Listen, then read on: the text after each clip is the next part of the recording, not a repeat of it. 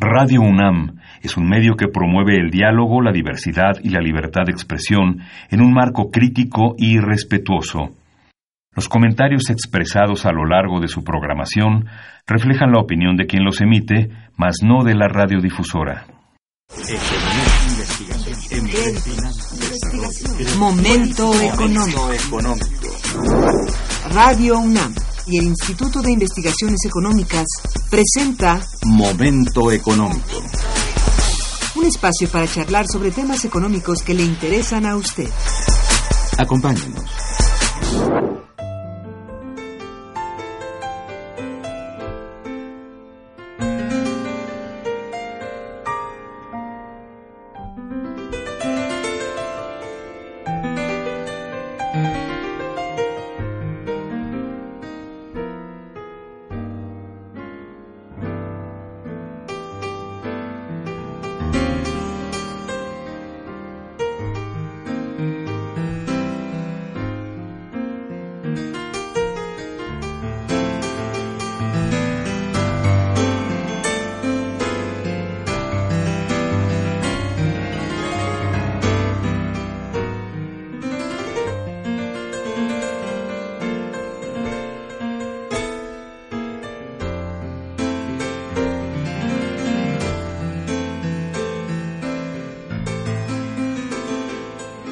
Buenos días.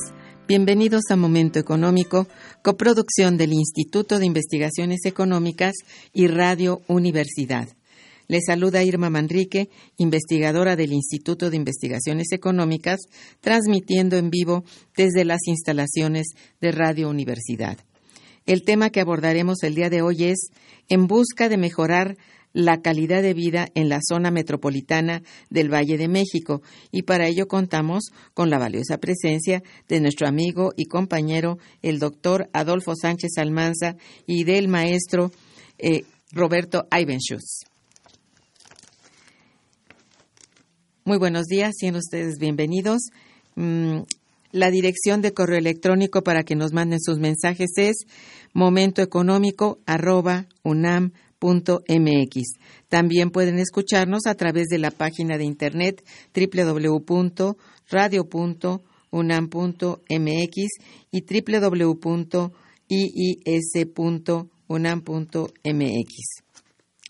De nuestros invitados. El doctor Adolfo Sánchez Almanza es licenciado y maestro en Sociología y doctor en Ciencias Políticas y Sociales por la Facultad de Ciencias Políticas y Sociales de la UNAM. Realizó cursos de posgrado en Planeación del Desarrollo Regional integrado en, Rehovot, Israel, la especialización en Gobierno y Administración Metropolitana y Regional y el posgrado en Desarrollo Regional y Relaciones intergubernamentales en el Instituto Nacional de Administración Pública. Es investigador titular en nuestro Instituto de Investigaciones Económicas en la Unidad de Economía Urbana y Regional. Con más de 33 años de trabajo eh, en el instituto, también ha sido en la universidad profesor de licenciatura en la FES Aragón, en la Facultad de Ciencias Políticas y Sociales y en Urbanismo en la Facultad de Arquitectura. Es profesor y tutor en el campo del conocimiento de Economía Urbana y Regional, del posgrado de Economía y tutor de los posgrados de Ciencias Políticas y Sociales y de Geografía de la UNAM. El maestro Roberto Ivenschutz, arquitecto y maestro en urbanismo eh, por la UNAM, con especialización en estudios urbanos en Holanda. Es investigador titular, profesor distinguido y vicepresidente del patronato de la UAM, director fundador de la División de Ciencias y Artes para el Diseño en UAM Xochimilco, rector de la Unidad de Xochimilco de 1986 a 1990 y coordinador del Programa de Investigación Metropolitana de la UAM, director general de Centros de Población de la SAOP entre 1977 y 1982, director del Fondo Nacional de Habitaciones Populares, FONAPO, de 1982 a 1985, subsecretario de Desarrollo Urbano, Urbano en el Gobierno Federal, CEDUE 1985-1986 y secretario de Desarrollo Urbano y Vivienda del Gobierno del Distrito Federal en de 1977 a 2000. Autor y coautor en más de 100 publicaciones sobre temas de desarrollo urbano, suelo, vivienda e instrumentos para la planeación territorial. Bien, tenemos que el concepto de calidad de vida puede sonar a lo mejor simple. En muchas ocasiones puede ser entendido como algo irreal, inalcanzable, inexistente y hasta como un ideal. En contadas ocasiones en medios de comunicación se ha profundizado al respecto y lo que implica, pero sobre todo de las formas de cómo ha sido abordado o estudiado el tema seriamente. El doctor, doctor Sánchez Almanza, invitado del día de hoy, lo ha hecho a través de la elaboración y coordinación del libro Calidad de Vida en la Zona Metropolitana del Valle de México, hacia la justicia socioespacial, el cual presentamos a ustedes el pasado mes de noviembre. El día de hoy retomamos el tema debido no solo a su importancia y a la manera en cómo nuestro invitado lo aborda, sino también con el propósito de que nuestras autoridades gubernamentales tomen en consideración dichas reflexiones en torno a una condición de vida que nos interesa a todos como sociedad para alcanzar. Para comenzar con nuestro programa, pido antes que todo, pues bueno, a nuestros invitados y particularmente a Adolfo, comparta con nosotros qué es calidad de vida y sobre todo desde cuándo se estudia. Adolfo. Sí, Irma. Bueno, muchas gracias eh, por la invitación. Y como dices, em, calidad de vida eh, es un concepto polisémico que, que quiere decir que puede tener diferentes definiciones, interpretaciones. Pero en general se refiere a la condición de bienestar de las personas y por extensión de los territorios donde viven esas personas y considera la satisfacción de las necesidades objetivas y subjetivas. Y ahí entramos entonces a un tema de desglose de cuáles son esas condiciones objetivas o subjetivas. En términos muy agregados, podríamos decir que lo objetivo es algo medible y que tiene que ver con una serie de variables o indicadores que pueden ser, por ejemplo, hablando de nivel de vida, del ingreso o del consumo de las personas y eh, parte de esas necesidades básicas pues son la alimentación, la salud, la educación, la vivienda, o el entorno urbano en eh, donde residen las personas. Y esto tiene que ver con condiciones objetivas, que es parte de la definición de calidad de vida. La otra parte es más bien subjetiva, es decir, se refiere a la percepción de las personas respecto a sus propias condiciones. Y ahí eh, hablamos de satisfacción, de felicidad o de aspiraciones. Entonces, eh, lo que normalmente se hace en estos estudios eh, es estudiar ambas para tener una interpretación más integral de la calidad de vida, eh, porque la gente puede tener condiciones objetivas favorables, pero estar inconforme o percibir que su calidad de vida es muy mala. y generalmente eso es lo que observamos. puede haber personas ricas que viven en zonas eh, bien atendidas, bien abastecidas, comunicadas, etcétera, pero perciben que su vida es insegura. Y al revés, encontramos eh, a veces personas que viven en, incluso en barrios marginales con pocos bienes y servicios objetivos, objetivamente medidos, pero ellos pueden decir que ellos son felices entonces, eh, hay una inadecuación entre las dos mediciones normalmente. Claro, hay una tendencia a que quien tiene más ingreso en general vive más satisfecho, pero es esta parte que tenemos que analizar. Y entonces eh, ahí las dimensiones son varias, eh, por eso el concepto es multidimensional. Hablamos de, la, de lo psicológico, de lo social, de lo demográfico, de sus condiciones económicas, de su participación política, de, de qué tanta vida cultural en comunidad tienen, de qué condiciones tecnológicas o ambientales están eh, aprovechando en, muchos sentidos. Entonces, es un concepto eh, muy amplio y, como decía, puede ser aplicado a las personas directamente. De hecho, es a las personas a quien nos referimos, pero se puede llevar esta medición al territorio también. Por eso hay una serie de estudios que hablan de lo que sería el, lo predominante en una escala territorial. Puede ser un estado, un país, eh, una, una manzana, un barrio, y se puede tipificar, se pueden hacer estudios en donde se clasifican los territorios en función de la satisfacción de estas necesidades. Entonces, esa es la idea general de la calidad de vida. ¿no? Exactamente. ¿Quiere usted agregar algo, maestro? Bueno, solamente decir que eh, recientemente han empezado a incorporarse en estos conceptos de calidad de vida lo que ya mencionaba Adolfo, que eh, hubo un tiempo en donde eh, la visión científica pensaba que todo se puede medir y cuantificar y ponerle índices. Y ahora nuevamente están apareciendo conceptos como felicidad. Es decir, eh, una palabra que, que, era mal vista en el ambiente científico porque decían, bueno, pues es una cosa subjetiva que no tiene fundamentos rigurosos y, no se puede medir. Eh, pero bueno, eh, la felicidad es un tema que mueve a las gentes y que, y que tiene efectos importantes en la, en la vida cotidiana. Entonces, aunque es muy difícil medir la felicidad, sí es importante tener en cuenta que hay estas otras dimensiones subjetivas a las que ya se, se ya mencionaba Adolfo, que de alguna manera pueden también incorporarse dentro del análisis, aunque no correspondan claramente con una medición.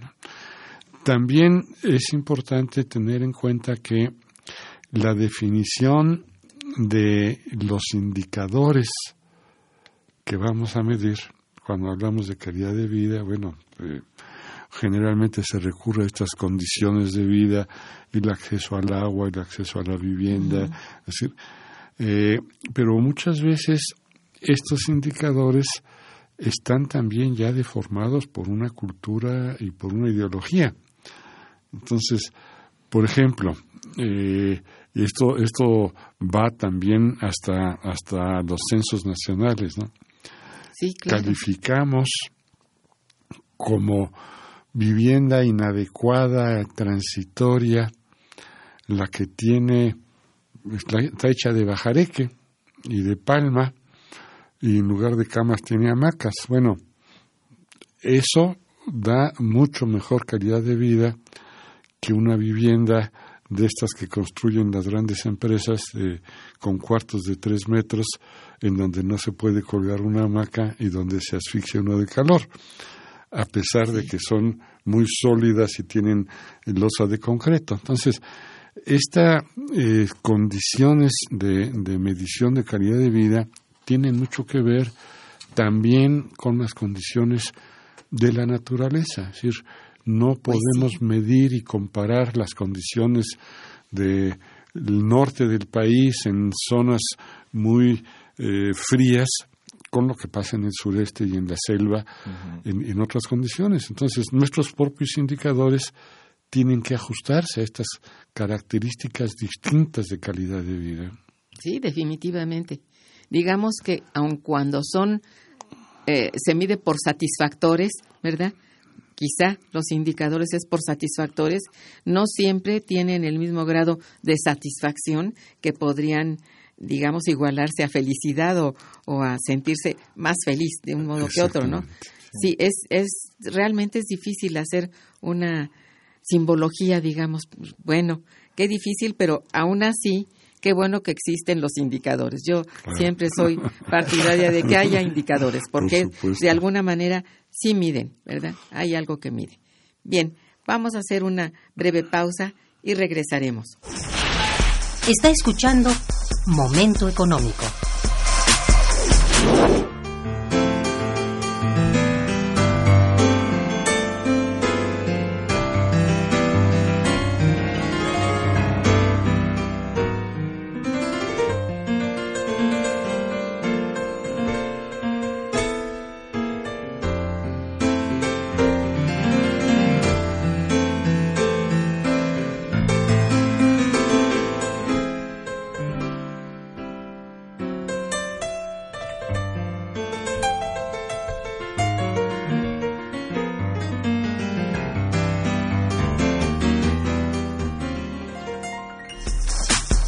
Continuamos en Momento Económico.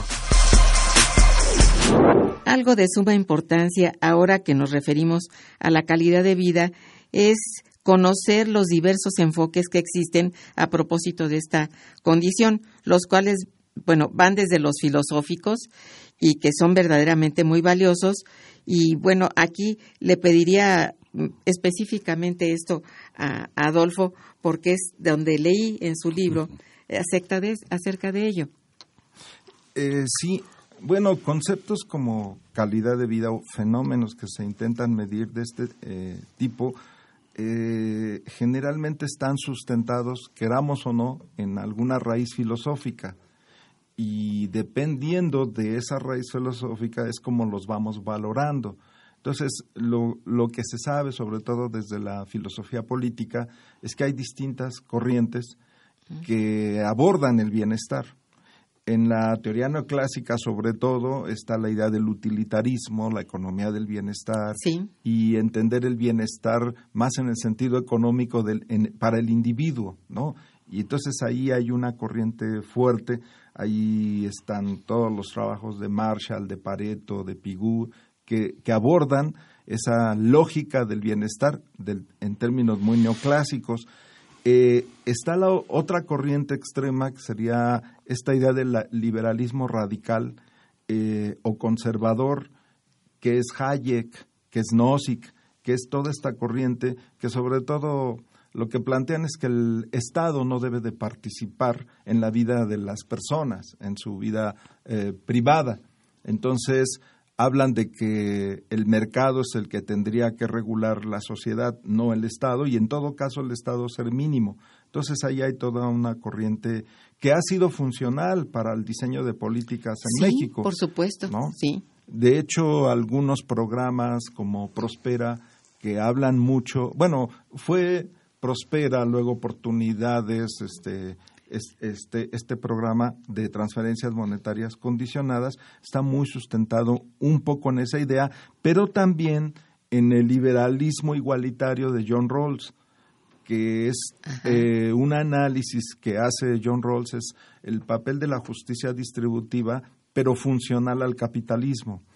Y sí hay que atemperar la desigualdad, pero sin romper la lógica del capitalismo como tal. Y entonces ahí hay críticos, obviamente, a esta posición también. Roemer, este, Amartya Sen, Marta Nussbaum, lo que hacen es decir, este, sí, pero tenemos que darle oportunidades a la población para mejorar su condición de calidad de vida. Y por eso se diseñan muchos de estos programas que decíamos que le apuestan al capital humano, y a una visión transgeneracional, es decir, este eh, apostarle a, los niños, a, a, las personas que tienen que recibir estos, estas transferencias monetarias condicionadas a condición justamente de que vayan al médico para medicina preventiva y los niños vayan a la escuela para acumular capital para que su bienestar mejore en la generación siguiente por eso las becas y estas transferencias van sobre todo a los niños. Entonces, ahí hay un sustento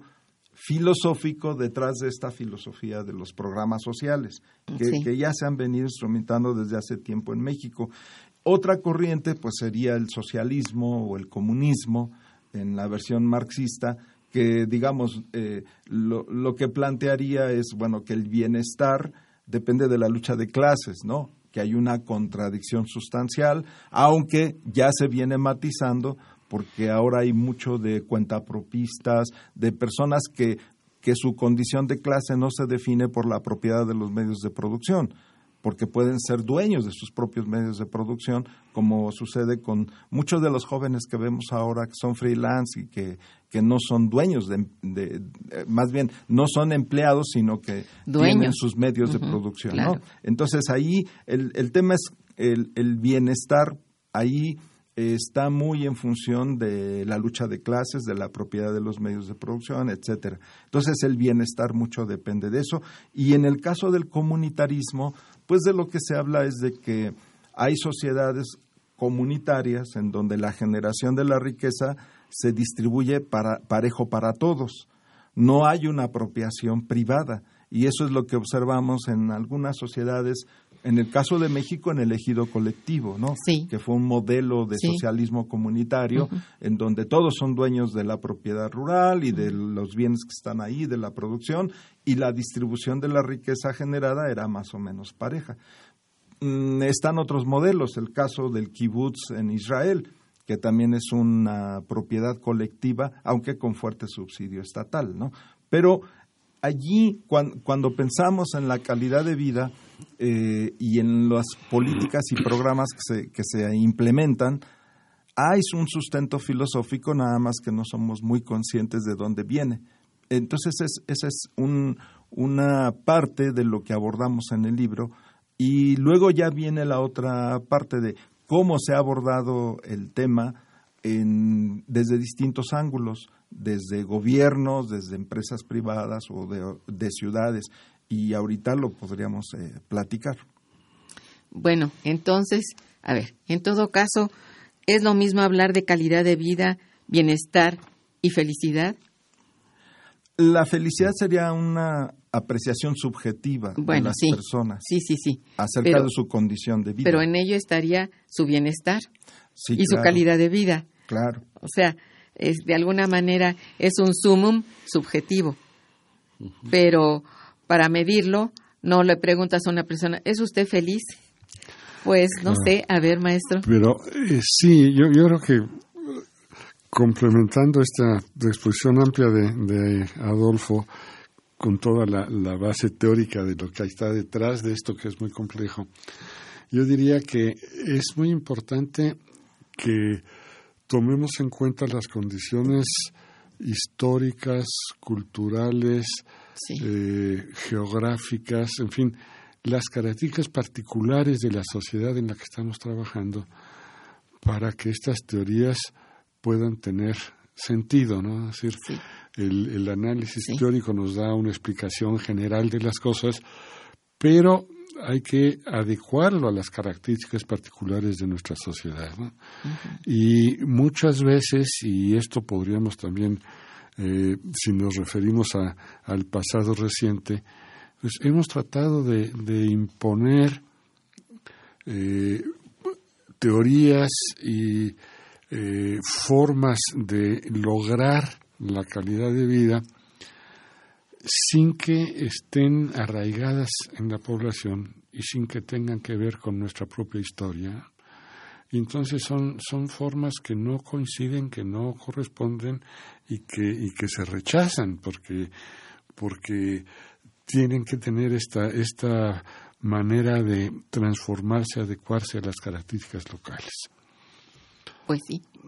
Eh, Esto, esto es un, una cuestión de veras a considerar con mucho cuidado, porque pueden ser muy diferentes las, ahí sí, la opinión, si tú le preguntas a, por persona Sí. eh, de una misma comunidad y con un- más o menos aparentemente la misma calidad de vida y no tienen la misma satisfacción con relación a las formas que tienen de, pues precisamente de calidad de vida.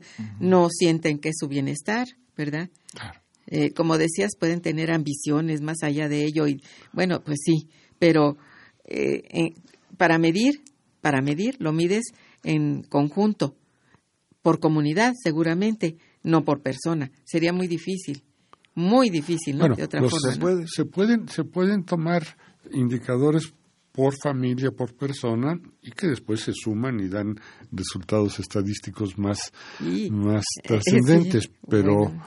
pero el origen de la información sí puede ser la base misma de la sociedad, que son las, las personas y sus condiciones. O sea, hay, hay cosas que se pueden medir directamente y otras que, que son efectos indirectos, pero que también inciden en la calidad de vida. ¿no? Es decir, podemos medir si hay agua, si hay Claro. drenaje, Sí, si tienen, ¿no? si tienen eh, implementos de cocina, refrigerador, en fin. Sin duda estos elementos van a dar una mejor calidad de vida Sí. Sí. pero eh, la satisfacción de las personas, los conflictos, el estrés que se genera en la sociedad, es decir, estos, estos temas subjetivos no se resuelven con el agua y el drenaje. Ah, eso es a lo que me refería yo. Entonces, estos otros son mucho más difíciles de medir, pero son igualmente importantes. Bueno, entonces, ¿cómo se puede saber que un individuo en una sociedad que goza de una buena calidad de vida, cómo, cómo saberlo? El indicador te ayuda. Sí, claro. Eh, está de alguna manera desagregado para tomar en cuenta aquello que es, bueno, este, relevante o cómo, realmente no sé ¿eh? cómo se genera el indicador. Hay, varias maneras, pero depende del el enfoque que se le quiera dar al concepto de calidad de vida y luego qué, qué dimensiones, variables o indicadores se van a usar. En el caso del libro que hicimos, consideramos tres grandes dimensiones, que es las características de vida de las personas, de la vivienda y el entorno urbano. Y utilizamos 33 indicadores que vienen del censo de población, considerando lo que dice Roberto, que los mismos datos del censo ya pueden tener un sesgo, pero pues tienen una representatividad, en este caso territorial. Exactamente. A ver, en un apartado de tu investigación abordas los enfoques europeos en torno a calidad de vida. ¿Cuáles son? ¿Podrías hablar de esto? Eh, sí, lo que hicimos fue una revisión de distintos enfoques que estudian calidad de vida. Entonces, aparte de los filosóficos que tienen esa matriz filosófica, y ahí entra, por ejemplo, Maslow, Spina Andersen, Doyle Ligow, que son expertos en el tema y hacen mediciones de necesidades básicas. Eh, están los enfoques de derechos que, que vienen de organismos multilaterales como la ONU o el PNUD y el Pacto Internacional de Derechos Económicos, Sociales y Culturales que firmó México. Entonces ahí es otra lógica más de derechos. luego está el tema de los organismos como la OSD, el BID, el Banco Mundial, que tienen un enfoque un poco más eh, economicista, eh, mercantil incluso. Los europeos que analizamos, sobre todo el escandinavo, el sueco, el de Países Bajos, son eh, mediciones muy avanzadas de sociedades más desarrolladas. Entonces, su concepto de calidad de vida tiene que ver con otras nociones, en tener, amar y ser, por ejemplo. Entonces, ellos plantean que el ser humano debe de cubrir necesidades básicas en esas dimensiones y por lo tanto los indicadores que miden esa calidad de vida pues son más avanzados. Por ejemplo, el indicador puede ser a cuántos metros de mi vivienda tengo un parque para hacer ejercicio y puede el, el, umbral puede ser exigente, puede decir 100 metros, ¿no? Entonces ya es otro tipo de sociedad de la que estamos hablando. Y en México, como país más subdesarrollado, nuestros indicadores de calidad de vida son más modestos, ¿no? Eh, tener agua, tener este, lo más básico. Entonces la calidad de vida depende del enfoque que estemos aplicando. Eh, pero también hay eh, formas de medir muy mercantiles lo que hace Mercer, que es una empresa privada, o BIMSA, es medir algo así como el bienestar en función de demandas de mercado o de la calidad de vida que deben de tener los ejecutivos de las empresas transnacionales para saber cuánto les van a pagar en el país al que van. Entonces, si resulta que van a África, el sobre mm, el sobresueldo debe ser muy alto, ¿no? Ah, cosas así. O están los alternativos, ahí hay muchas propuestas. Eh, eh, Manfred Max Neff eh, propone esta idea del desarrollo a escala humana. O sea, son otro tipo de satisfactores de los que estamos pensando.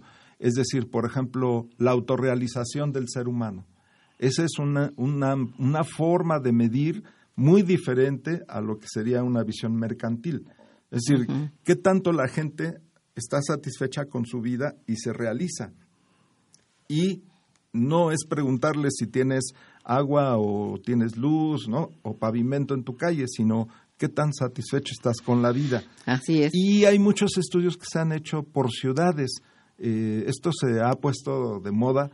En México hay, por ejemplo, los estudios de cómo vamos en Guadalajara, en la Ciudad de México, pero hay otros que se han hecho en otras ciudades, en Quilmes, en Argentina, en Santiago de Chile, en Medellín, en Vancouver. O sea, hay muchos, este, digamos, ciudades que están preocupadas por analizar su propia calidad de vida y, y esto en relación a su papel global incluso. ¿Qué tan, qué tan eh, favorables son sus condiciones de vida respecto a otras ciudades en el mundo? Y ahí, bueno, la otra vertiente es las ciudades globales como tales, ¿no? Como en el sentido de Saskia Sassen, pero ahí es más en función del papel de las ciudades como centros financieros o ¿no? de, conectividad mundial, etcétera, no tanto la calidad de vida. Pero entonces son distintas formas de abordar el tema y como dice Roberto, hay que ver en el caso de México cuáles son nuestras condiciones para adaptar la medición a nuestra realidad y por lo tanto este ofrecer elementos para diseñar políticas, ya sea generales o locales, ¿no? Exacto. Bien, pues vamos a un corte musical. Regresaremos.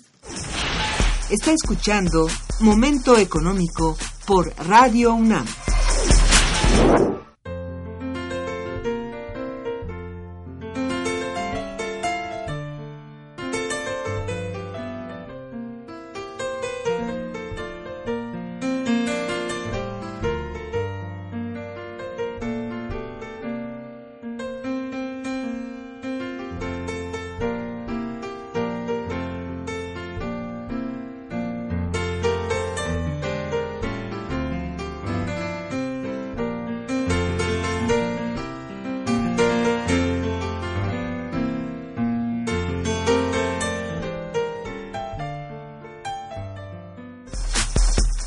Continuamos en Momento Económico. Bien, eh, en el programa que realizamos en el mes de noviembre de 2018, Adolfo, al cual me refería hace un momento, nos diste las razones por las cuales te enfocaste en la situación de la calidad de vida de los habitantes de la zona metropolitana del Valle de México. Te pido eh, que nos recuerdes esto y también te solicito nos hables del estado que guarda la calidad de vida en nuestra zona, eh, la zona metropolitana. Eh, sí, bueno, una primera razón es que en el gobierno de la Ciudad de México, que ha sido más de izquierda con políticas sociales un poco más avanzadas, se diseñaron una serie de programas sociales y se modificó, de hecho, se generó la ley la Ley General de Desarrollo Social, perdón, Ley de Desarrollo Social de la Ciudad de México. Y eso permitió instrumentar una serie de programas sociales que, que son más avanzados que algunos que se han aplicado en otros municipios de otros estados de la zona metropolitana, como en el estado de México y sobre todo México e Hidalgo. Y entonces una primera pregunta era, ¿por qué tenemos diferentes marcos jurídicos cuando somos una misma zona metropolitana? Y por lo tanto los derechos de la población son diferenciados. Entonces hay ciudadanos de primera y de segunda. Y la, la, preocupación nos llevó a estudiar calidad de vida, a revisar los marcos jurídicos y a tratar de ubicar en el territorio las diferencias. Entonces, en medición objetiva de calidad de vida, construimos este índice, más o menos 180 mil manzanas que pudimos georreferenciar con datos. Eh, para 130 mil tenemos el índice completo, porque los datos tampoco luego permiten eh, que se integre un índice para todas las unidades de medición, pero lo llevamos a colonias, a barrios, a delegaciones o municipios y ya nos da una idea en el territorio de qué es lo que está pasando. Y los, los resultados lo que nos dicen es que tenemos una zona metropolitana muy desigual. Sí. En general hay un patrón centro-periferia en donde las delegaciones, ahora demarcaciones centrales, tienen mejor calidad de vida y conforme nos vamos alejando del centro va empeorando la calidad de vida. Y cuando llegamos a otra zona metropolitana, como puede ser Pachuca o Toluca, vuelve a mejorar la calidad de ah, vida. Entonces hay un patrón espacial que estamos observando. Y en general los municipios del Estado de México, el norte sobre todo, eh, la calidad de vida es peor. Eh, depende también del indicador con el que estemos midiendo, ¿no? Por ejemplo, Pues sí. si medimos eh, manzanas que deben de tener rampas para gente que es discapacitada o usa silla de ruedas, en el centro hay, pero en la periferia no. Entonces ese es un factor que hace la Sí. diferencia en calidad de vida. Eh, y así sucesivamente hay municipios que tienen internet, otros que no tienen, que tienen automóvil y otros Sí. que no. Y en general los municipios más rurales, ah, ahora altamente densificados del norte, eh, de Catepec hacia arriba, por ejemplo, eh, tienen una peor calidad de vida. Entonces, el, el- un poco el resultado lo que nos diría es, si eso existe, ¿cómo le hacemos para reducir la desigualdad? Así es. ¿Y cuál es el marco jurídico que se debe de corregir? Porque las leyes eh, locales son diferentes y en una se ve como un derecho y en otro no. Entonces, este, el, el, ciudadano ya no debe de ser un beneficiario de programas o un cliente, como se habla en la administración pública eh, de mercado, debe ser un derecho habiente. Y en ese sentido, la, función de los gobiernos es distinta. ¿Cuál debe de ser el papel de los gobiernos para atender esa, esas desigualdades socioespaciales y hablar entonces de justicia distributiva en el espacio, justicia socioespacial? Por eso la liga entre esa visión filosófica y la medición ya más instrumentada, ¿no? E- ese es un poco el, gran tema detrás del estudio. Sí, qué difícil, ¿eh?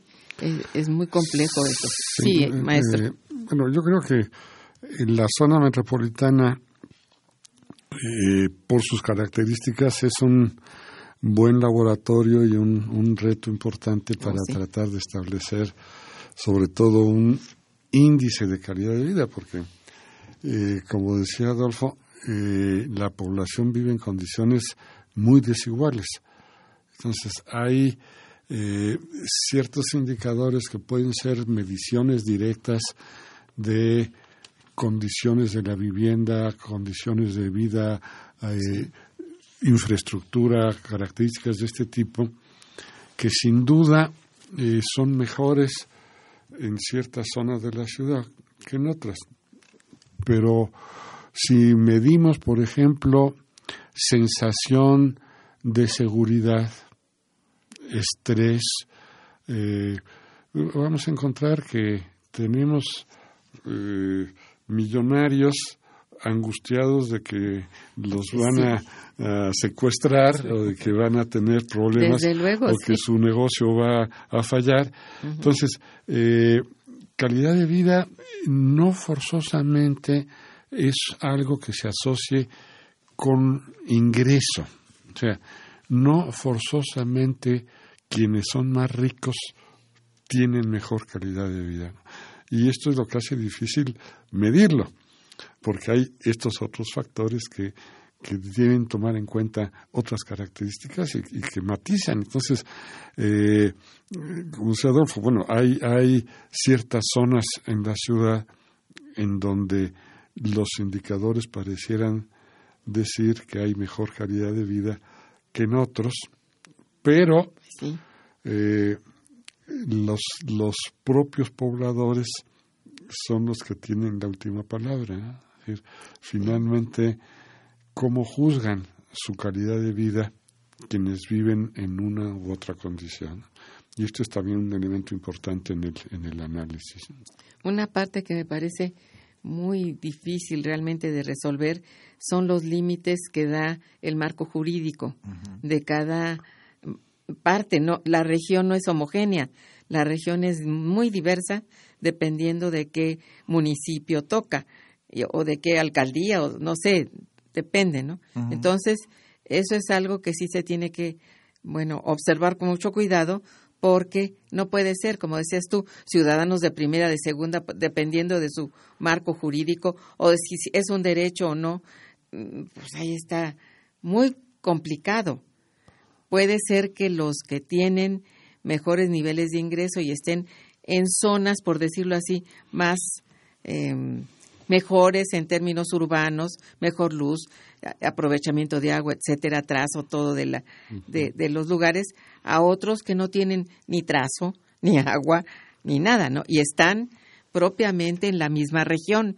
Entonces ahí habría que, no sé, no sé qué, qué harían los juristas con esto, ¿no? Es muy, para mí pues, es un aspecto muy difícil, ¿no? Sí, se ha avanzado, se ha avanzado Sí. mucho con relación a cómo estábamos, porque eran cosas realmente grotescas, un poco Pues en calidad de, de anécdota, se podría decir. Había casos en que en el límite entre el Estado de México Ajá, y el Distrito Federal entonces sí, había una casa. Los ladrones hacían un agujero en el muro entrando por el lado del Estado de México, sí, vaciaban la casa y se refugiaban en el Estado de México. Y las autoridades de la ciudad, sí, qué cosa. aunque, aunque estuvieran presentes y estuvieran dándose cuenta del asunto, no tenían atribuciones para actuar en el territorio del Estado de México. A Eso es a lo que me refiero. cosas de Es ese muy, tipo muy- es muy o- o, complicado. cosas del, del transporte en donde no hay un transporte metropolitano. Es decir, eh, las líneas de transporte se paran en la frontera y hay que transbordar para tomar el transporte local porque no hay transportes Oh, que sí. nos comuniquen de una sola vez en toda la, la zona metropolitana. Sumamente incómodo realmente. Cosas que parecen irracionales, Sí, pero que se han ido construyendo con el tiempo y que es muy difícil cambiar todas estas costumbres burocráticas y todos estos reglamentos operativos de, de una maraña de leyes que existen y que son distintas. Entonces es un trabajo permanente de ir limpiando, ajustando, homologando con una visión integral. cierto. Ese, es lo que yo decía, ¿no? Que es para, para ser región, este, dices tú, bueno, ¿cómo va a ser el ordenamiento territorial en ese caso, no? Lo vas a reducir, te vas a ir con, con los límites, bueno, geoespaciales propiamente, o con cuáles, porque allí en el caso de esta casa que usted mencionaba, pues, bueno, el, el perjuicio es para el dueño de la casa. Le y no le se da pueda igual si tener a ladrones ninguna- del. Estado de México o del Distrito Federal. sí. Es mexicano. E- y eso es un ejemplito así chiquito, pero que ya multiplicado por otros casos, pues es sí difícil de, de conciliar, de integrar. Oh, sí. Que, que, que, por cierto, la zona metropolitana del Valle de México es el mejor laboratorio para estudiar estos fenómenos. Así Sí. es. Porque estamos hablando de 22 millones de habitantes, Sí, 100 municipios, es algo es tremendo, sí. enorme. Diversidad. Y todo el país tiene esta problemática, aunque en escalas menores. Eh, va uno a Guadalajara y también hay problemas de coordinación intermunicipal o en Monterrey o en las Pues más sí, chiquitas. ¿no? es, es este el caso, ¿no? Entonces es- se, se impone un límite político-administrativo que luego impide la coordinación. ¿no? Eh, Son problemas de fondo. ¿Cuáles serían los fenómenos, digamos, que han limitado la mejor calidad de vida en- aquí en la zona metropolitana del, del Valle de México? Mm, Los Bueno. más importantes fenómenos, ¿no? Bueno, de, de acuerdo con la medición objetiva cuantitativa, Pues sí, sí. digo, para no entrar a la parte de percepciones, hay indicadores que sabemos que son los más críticos. De- de- decíamos lo de rampas para silla de ruedas. En Sí. las banquetas no hay en casi toda la ciudad. Perdón, un paréntesis, porque tiene que ver con, con estas particularidades.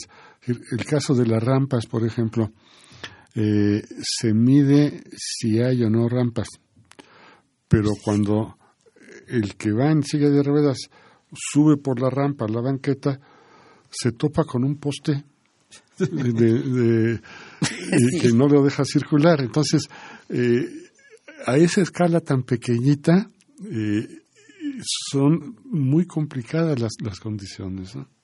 Sí, ciertamente sí, muy complicadas. Ahora depende de qué Perdón tan inclinado sea paréntesis. la rampa también. No, hay muchas cosas, ¿eh? Sí, puede ser una rampa de 45 grados. Imagínate, nadie sube, ¿no? pues ese no sube, exacto, no sube aunque haya poste, aunque ya ¿no? tiene el satisfactor. Pero no, pero este creo que sí es importante decir que una cosa es como el indicador cuantitativo muy agregado y otra cuando ya va uno a la realidad qué representa ese indicador en cada realidad. Entonces pasan estas cosas como dice Roberto. Ahora, el, otro indicador general es pues falta de transporte colectivo. Y no diríamos solo accesibilidad, sino que sea seguro, que sea pues eficaz, que sea limpio, que sea digno, que sea eficiente, que sea barato, etcétera. Esa es otra cosa. Simplemente es que ahí falta. Luego, viviendas con internet. Hay un patrón oh, espacial muy claro en que las, los municipios más hacia el norte eh, tienen carencia ¿no? de las TICs, ¿no? de tecnologías de información, de Internet, y ligado a la disponibilidad de computadoras. Entonces ahí siempre empieza a uno a observar factores de discriminación espacial de calidad de vida, porque lo que está uno observando es, en esta manzana, ¿cuántas viviendas tienen Internet? No, pues una de 20, pues ahí hay un problema serio, ¿no? Su calidad de vida ahí es menor, porque pues no tiene accesibilidad ¿no? a la comunicación. El tema de la escolaridad en población de 25 años y más, o sea, también es, es la zona metropolitana, pero como dice Roberto, es muy desigual. Entonces hay gente que puede, puede haber analfabetismo dentro de la zona metropolitana. Sí, cómo no. Y, y entonces lo que hay que saber es dónde está por qué sigue en esa condición y ya pensamos después en políticas, ¿no? Este, tener automóvil o tener drenaje, esos son variables que discriminan y, que son de las peores en general en la zona metropolitana.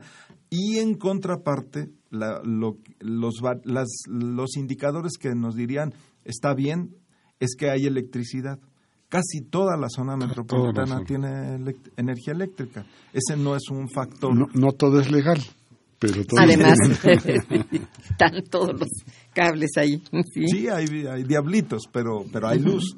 Entonces ese no sería un indicador que me ayude a discriminar calidad de vida buena y mala. ¿No? O sea, pesa menos en todo caso. Tener eh, viviendas con sanitario, tener televisión, esas, esas existen en la mayor parte de las casas, pero las otras no. Y nos faltan otros que no conocemos, ¿no? Así es. Bien, vamos a un breve corte y regresaremos. Está escuchando Momento Económico.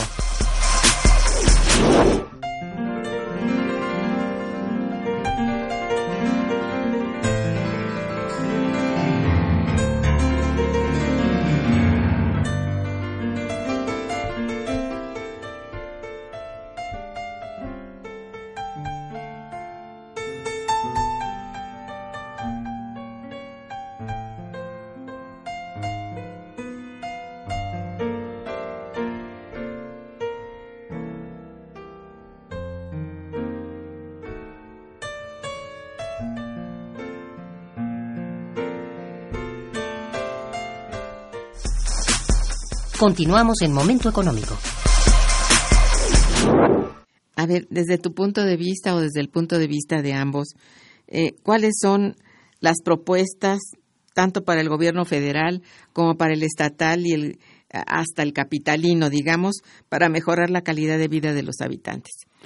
¿Qué propuestas habría de entrada? Yo lo primero que diría es que hay que incorporar estos índices, estos, estas formas de medir la calidad, incorporarlas dentro de las políticas de gobierno.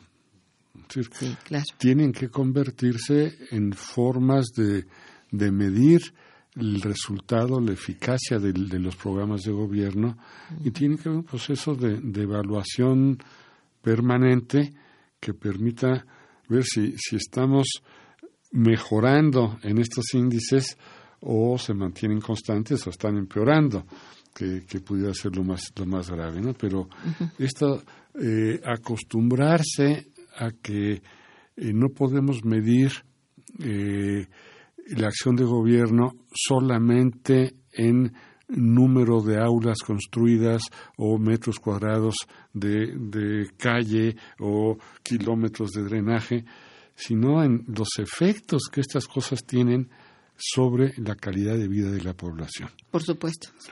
Y que el indicador es el que lo da. Es el que lo da. Sí, es cierto. Bien, ¿cuáles eh, serían los mecanismos que los gobiernos deberán instrumentar para buscar la mejora de la calidad de vida en la zona metropolitana? Bueno.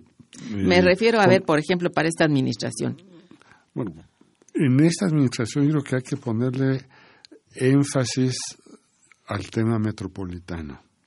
El tema metropolitano está presente, es cada vez más importante, es una de las razones de la desigualdad y hay temas eh, que tienen que ver con la, con la calidad de vida que no están siendo considerados como política metropolitana.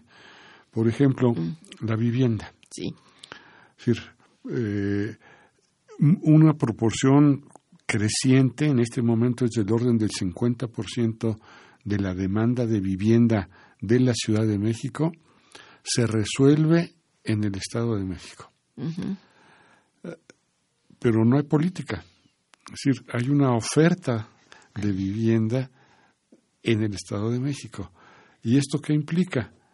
Que la gente sigue viviendo en la Ciudad de México, sigue teniendo sus fuentes de trabajo, sigue teniendo la escuela de los hijos, los amigos, toda su vida social y solamente utiliza la vivienda para dormir. Pero eso lo hace a una distancia muy grande que le implica un tiempo muy grande de recorrido y es un fenómeno metropolitano que no está asumido como tal. Es decir, no hay ninguna política de vivienda en el ámbito metropolitano. Y como esto, pues hay, hay otras cosas en las que sí se ha avanzado. Por ejemplo, los, los temas del agua están más eh, vistos de manera más agregada, si hay un sistema integrado y si hay la con agua establece las políticas generales y tanto el Estado como la Ciudad de México eh, asumen la responsabilidad dentro de sus fronteras, en fin, hay más coordinación. Pero temas como el transporte, ya mencionaba yo también, están ajenos.